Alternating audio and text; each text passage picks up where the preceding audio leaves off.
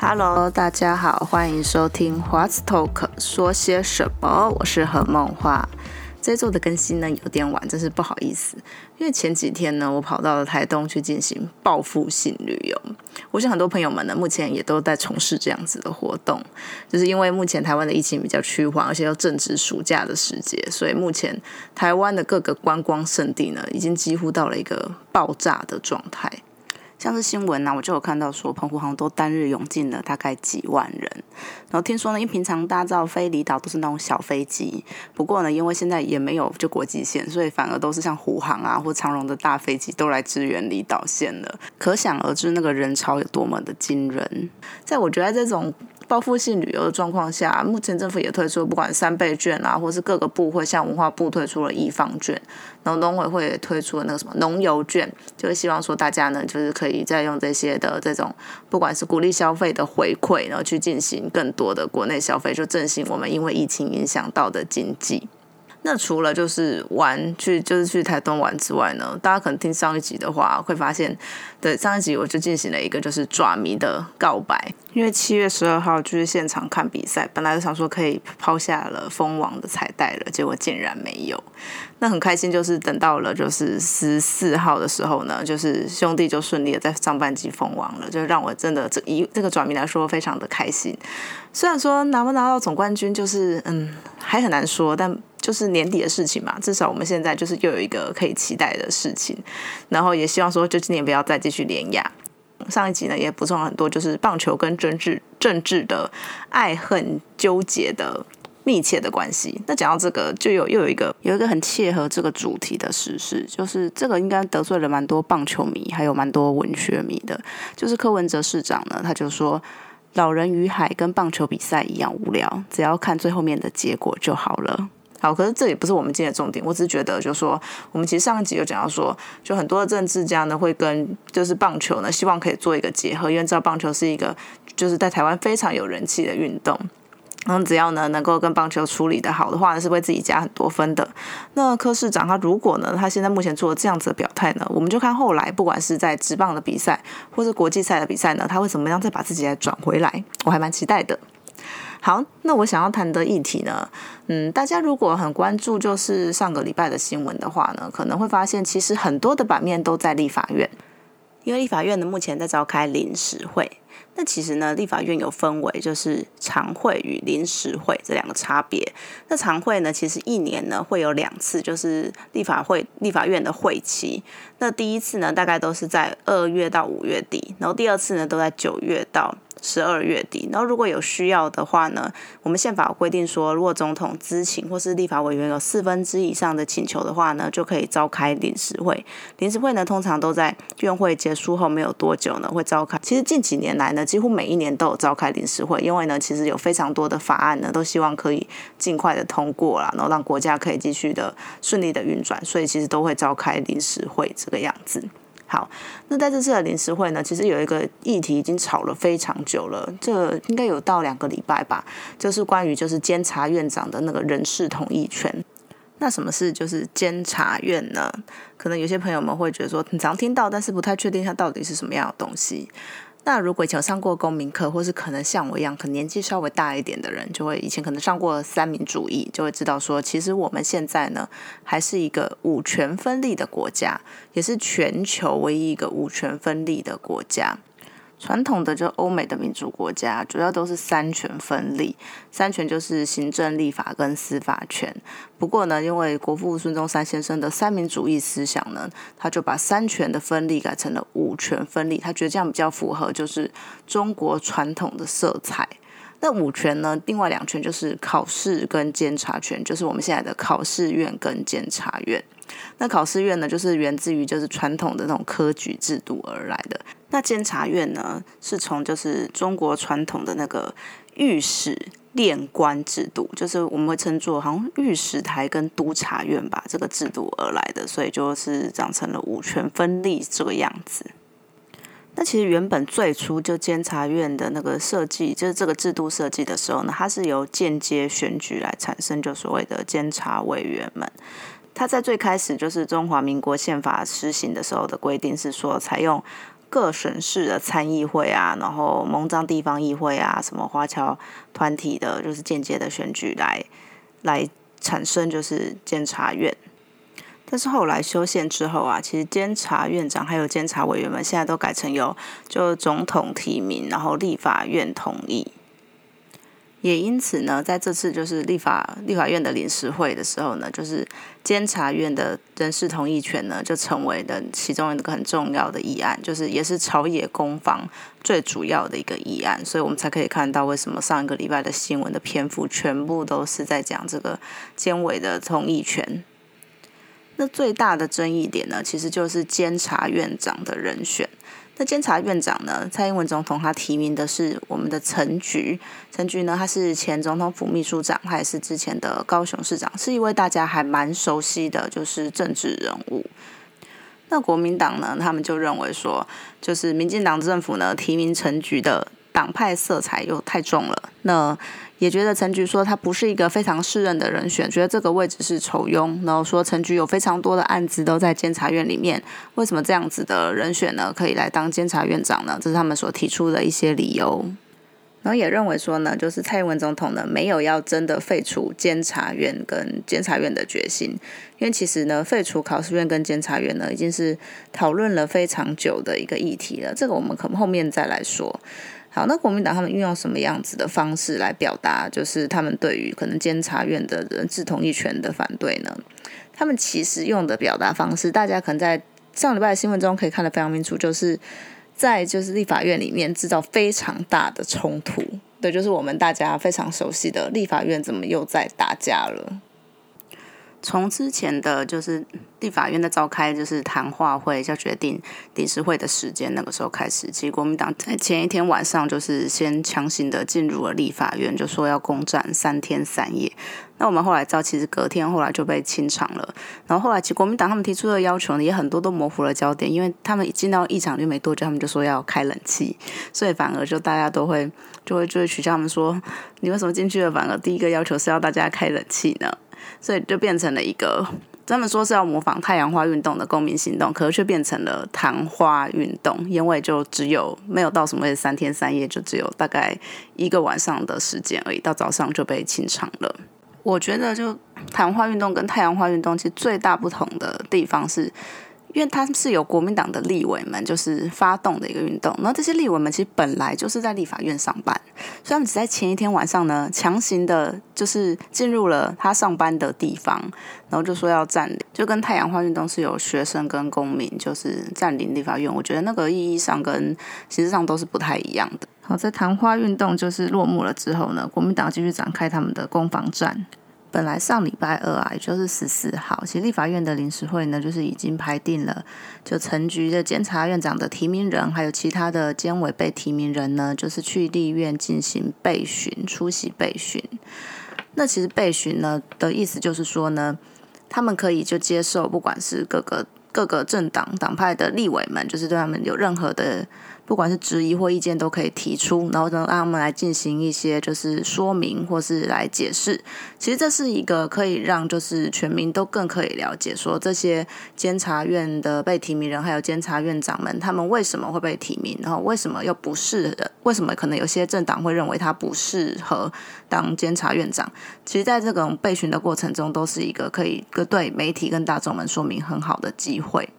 不过呢，国民党他们呢？却就是用了一个悲格的方式来，就是拒绝这个实质上面的，就是咨询的备询的审查。他们直接就是把备询台就是打翻，然后呢，在在立院里面就制造了混战，就是呢不希望让那些监察院的被监委的被提名人还有监察院长接受备询与审查。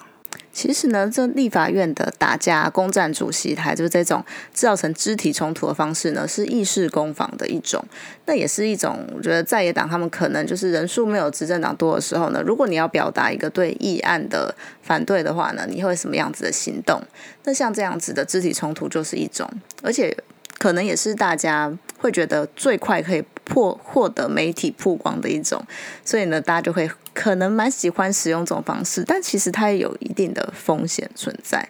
因为你看到就是立法院这样子打架，那其实一般的就是大家人民就会觉得说。为什么立法院就不能好好的解决事情，就不能够理性的去讨论问政，都是闹哄哄的一团？这就是我们最高的国会殿堂嘛，就有这样子的论述不断的出现。所以呢，他虽然呢会获得媒体的曝光，可是呢，好的或坏的，或者在讨论的议题是什么呢？可能大家不会去那么的注意。不过呢，他们国民党这次用了这样子的方式呢，就是来处理就是监察院长的同意权，他们的反对，反而会被质疑说国民党是不是在打假球？因为他们这样子的悲格意识啊，其实就是剥夺了所有的立法委员们，就是去被询跟直接询问这些监委提名人还有监察院长提名人的机会。那其实有很多的立委，不管是就是执政党或是在野党，像时代力量或者是激进党的立委们，他们其实已经都准准备了非常充分的就咨询的内容，希望可以就是来请这些监委提名人一一来回答，就是大家有争议的部分。不过呢，当这个悲格一发生的时候呢，大家就完全就失去了。这样子可以理解这些被提名人的机会。那大家也会很好奇，说其实之前的监察院长跟监院监委的被提名人在国会的审查是怎么样子的呢？因为可能之前也会有几个不同的状况产生，可能是朝小野大，就是你可能执政党和国会的过半数的党是不同的政党，这在以前台湾也发生过。然后其他的例子就是跟现在可能状况比较一样，就执政党呢也是国会的最大党。那这样在议案的方面呢，可能会比较通过比较没有问题。可这样子在野党要怎么样去表达可能反对的声音呢？其实，在二零一四年那个时候啊，就马政府他提提名的监委名单，当时是在野党的民进党啊，他们就没有用这种就是杯葛仪式的方式，而是直接用咨询的方式来一一跟这些监委们，人家说是直球对决。对，就是你直接呢来询问他们，说他们就是觉得有疑义的地方，或者觉得请他们可以多加说明的地方，然后让社会大众更了解他们。然后呢，在这样子的，就是会人家会把这个的，就是异常攻防称为就是文攻，就是呢用文的方式、说理的方式来进行。那在这样的状况之下呢，其实后来啊，虽然马政府他们提名的监委啊是二十九。但因为真的名单中许多人真的有太多的质疑，就是连国民党自己的立委们也投不下去，所以呢，其实最后啊，虽然提名了二十九人，但是呢，其中有十一个人就是没有获得通过，所以其实有三分之一的提名人是没有通过的。其实这就是一个觉得议事攻防算是蛮典范的一个表现。其实啊，就是不管怎样的攻防或是这些政治同议题的讨论啊，最终还是会回归到民意。那当然，大家可以看到国民党他们质疑可能陈菊担任监察院长的一些理由们，其实大家会觉得有一点的怀疑啦。因为首先第一个他会说什么他不够的超然超越党派，可其实我们去看就是历任的监察院长的名单，其实非常多呢，在国民党执政时代他们也都是国民党籍的。那为什么今天提名一个曾经就是加入过民进党？因为其实陈菊在被提名为担任监察院长时候，他就说要退出就是民进党还有任何的就是政党的运作。那国民党就会说：“怎么可能呢？都已经是什么创党大佬，怎么可能完全退出运作？”不过，你以前其实提名的非常多的监察院长，他们本来呢也都是有国民党籍或者什么新党籍的，并没有任何一个人是完全就非党籍的政治人物。因为其实监察院本身也是一个政治所属的单位，你要也要要求到他完全的超脱党派，我觉得是有一定定一定程度的困难。其实最好就是用权力制衡的方式来处理。然后其中其实也有。谈到说，就国民党认为说，陈菊自己本身有非常多的案子，什么在监察院啊，在可能正在调查中。如果他当了院长了，那要怎么查？但其实呢，就国民党他一直是用一个话术来去说这件事情，因为其实陈菊本人是没有任何的案子那边，是他所属的单位，可能像是高雄市政府或者其他的行政单位有。但我们其实知道说，监察院呢，他每年提出的不管是监察案或调查案，在各个的行政机关都超级多。其实高当时的高雄市也不是最。最多的，其实台北市可能还更多，而且其监察院长他也不能够去介入，就是你监其他的监察委员们查什么样子的案子。那其实为什么民进党会提名陈菊来担任监察院长呢？这跟监察院呢后来的转型其实有很大的关系，因为其实，在去年的立法院呢有三读过了一个法案。就是监察院国家人权委员会组织法，也就是呢，监察院下会将将会设一个人权委员会，就在新一任的就是监察院长跟监委的任期之内开始的运行。所以也就是说，后来的其实监察院长呢就会兼任就是国家人权委员会的主任委员，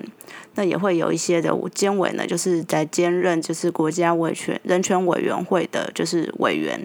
然后来运作这个国家人权委员会，所以也因此呢，其实所以会说陈菊他适合担任这个国家人权委委员会的委员，其实跟他的背景我觉得很有关系。大家可以知道，其实台湾的民主化是在一九八零年代末九零年代初才慢慢经历了民主转型，我们才开始可能国会的全面改选，然后到直辖市长的。的直选，然后到总统的直选，这是一步一步慢慢产生的。那在这之前呢，其实有非常多的人士都非常努力的在追求台湾的民主运动，像陈菊他就是其中一位。他甚至在就是一九七九年美丽岛事件的时候就接受军法审判，而且他那个时候还非常的年轻。所以你在非常年轻的时候呢，你就已经面临到了一个。你那时候完全不知道自己会关多久，而且甚至你是被判死刑。我记得我们家小时候就是厕所的书书上，就可能大家大家不知道可能 有没有这样相关的经验，就父母们或是你自己就会在你厕所里面会放个一两本书啊，你可能就上厕所的时候真的太久的时候可以在里面翻一下，因为以前也没有什么智慧型手机嘛，所以在上厕所无聊的时候你就会做一些其他的活动，像是看书。那我们家时候厕所里面就放了一本书，就是《黑牢嫁妆》。那时候我就觉得这本书是。什么样的意思？就看了也看了也没有懂，然后后来发现说，原来那个是陈菊他在讲他的生命的故事，参与就是民主运动的故事。然后会叫黑老嫁妆，是因为他那时候军法审判的时候是二十九岁，被认为是一个就是适婚年龄，也许。可能那个时候比又稍微晚了一点点，在我们现在说可能是差不多啊，或可能有一点早，因为我们现在其实台湾人结婚大概都是三十几岁会比较多，对。可是那时候其实大概可能是大家二十几岁就结婚了，可在二十九岁的年纪，他却是被关进到了监牢之中，所以跟其他人比起来呢，他的嫁妆呢就是一个黑牢，是有这样子的碧玉在这里面。陈菊在立法院就备询失败了之后，他也有把他的备询稿贴到就是脸书上面。他其实就对于国家人权委员会将来希望做的事情有蛮多的琢磨。所以其实我们知道说，他以自己一个政治受难者的身份呢，希望可以来就是担任国国家人权委员会的第一任主委。我觉得这在台湾是有一些象征的意义。而且在陈菊的声明之中啊，也有提到就是对于监察院跟考试院废除的就是定位，他有做出他的表态。因为其实这是在社会上已经讨论了非常久的议题。那其实陈菊自己有说呢，如果呢立法院呢能够顺利的开启了修宪的工程呢，他也期许自己能够扮演就最后一任这个监察院长的角色。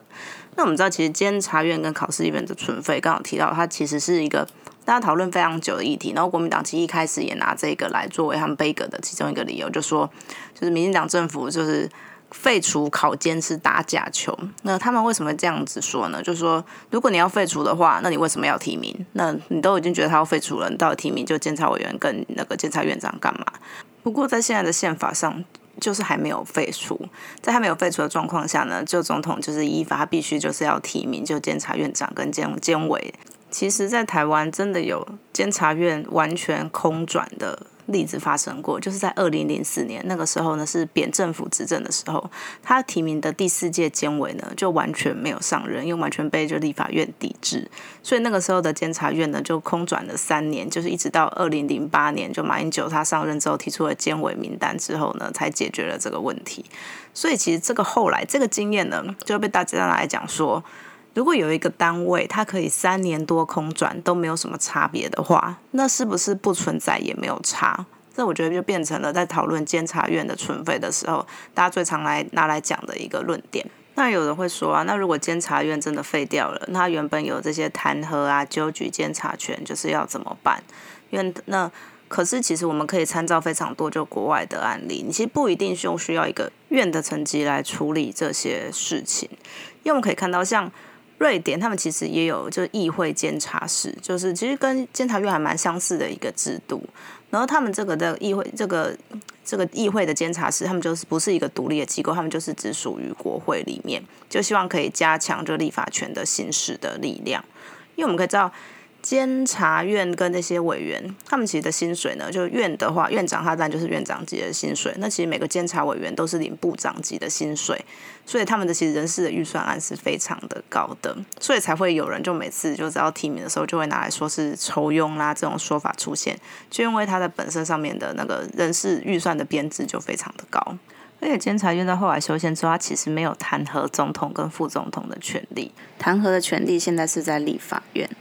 那其他就是监察院所负责范围呢，就是除了就总统跟副总统之外的其他的官员，就是从高层到中下中中低阶层的官员，其实都算是。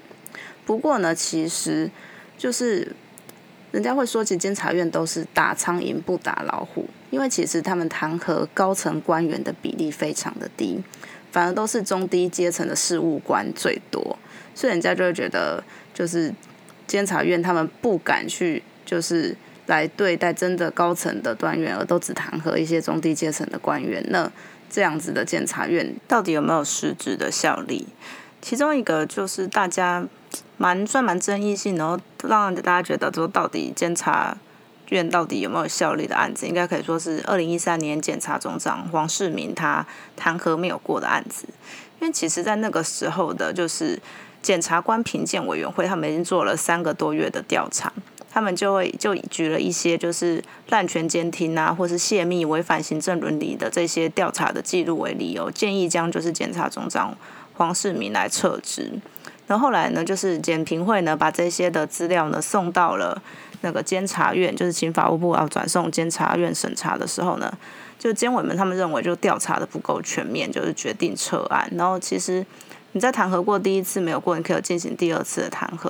然后在二零一四年他第二次弹劾的时候呢，就是六对六票就没有过关。那大家就觉得说，就是其他们觉得证据已经很明显了，那为什么就是这样子的弹劾案还没有过？那监察院在这个是否是？超脱党派、公平公正，当然也受到大家的怀疑。而且，其实在这个案子还还没就是弹劾案还没过之前，其实当时的监察院长王建轩就已经被大家认为是力挺当时的检察总长黄世明了。然后又碰到这个弹劾案没有过的状况下，大家当然会更质疑，就监察院的就是公平公正性是否存在。而且，王世明的案子其实后来就是在。不管是台北地方法院，或是最那个台湾的高等法院，都判刑，就是他是否违反了通讯保障及监察法泄密罪，他都是被判有罪的。所以呢，其实又更更凸显了，就是监察院他弹劾的结果跟最后司法的结果根本就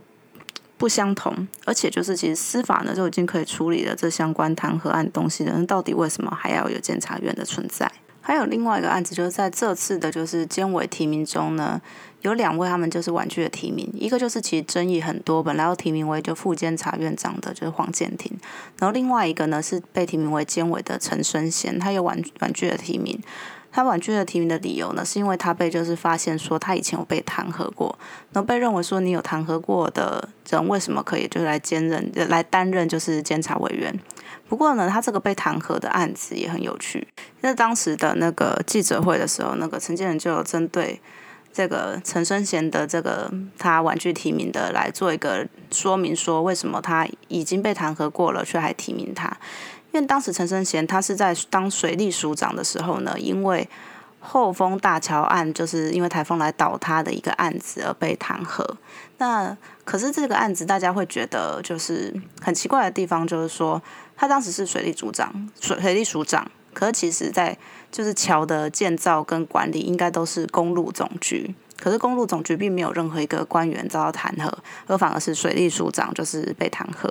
那其实就连家属都家属直接说，就是他是一个替死鬼，就是戴罪羔羊，就是这个案子的戴罪羔羊。然后这个弹劾案其实后来到了那个就公务员的惩惩戒委员会的时候呢，他是被赋予就是不处分的惩戒的。所以呢。就是这也是我觉得监察院另外一个很微妙的地方，就不管你的弹劾案有没有过，其实大家都会有一个觉得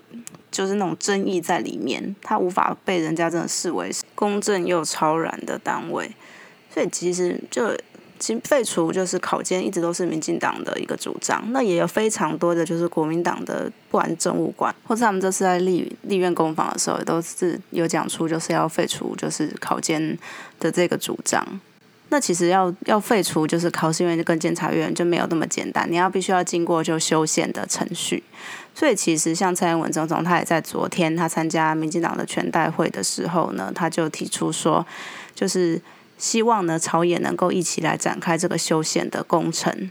因为我们知道，其实台湾修宪的门槛非常的高，你必须要四分之三以上的委员就是决议才能够提出修宪案，所以就是你表示你至少要八十五席的立委支持，你才能够就通过修宪案。然后在立法院通过之后呢，其实还要通过公民投票的复决同意，才表示修宪案真的成立。然后这个公投呢，你必须要有就是所有的投票权的人的半数的同意，才真的算通过。所以呢，算起来呢，几乎就是要有九百六十六万票，你才能够达到这个修宪的门槛。所以真的是非常的高，所以绝对是要就是朝野共同一起合作，不然真的是不太可能达成。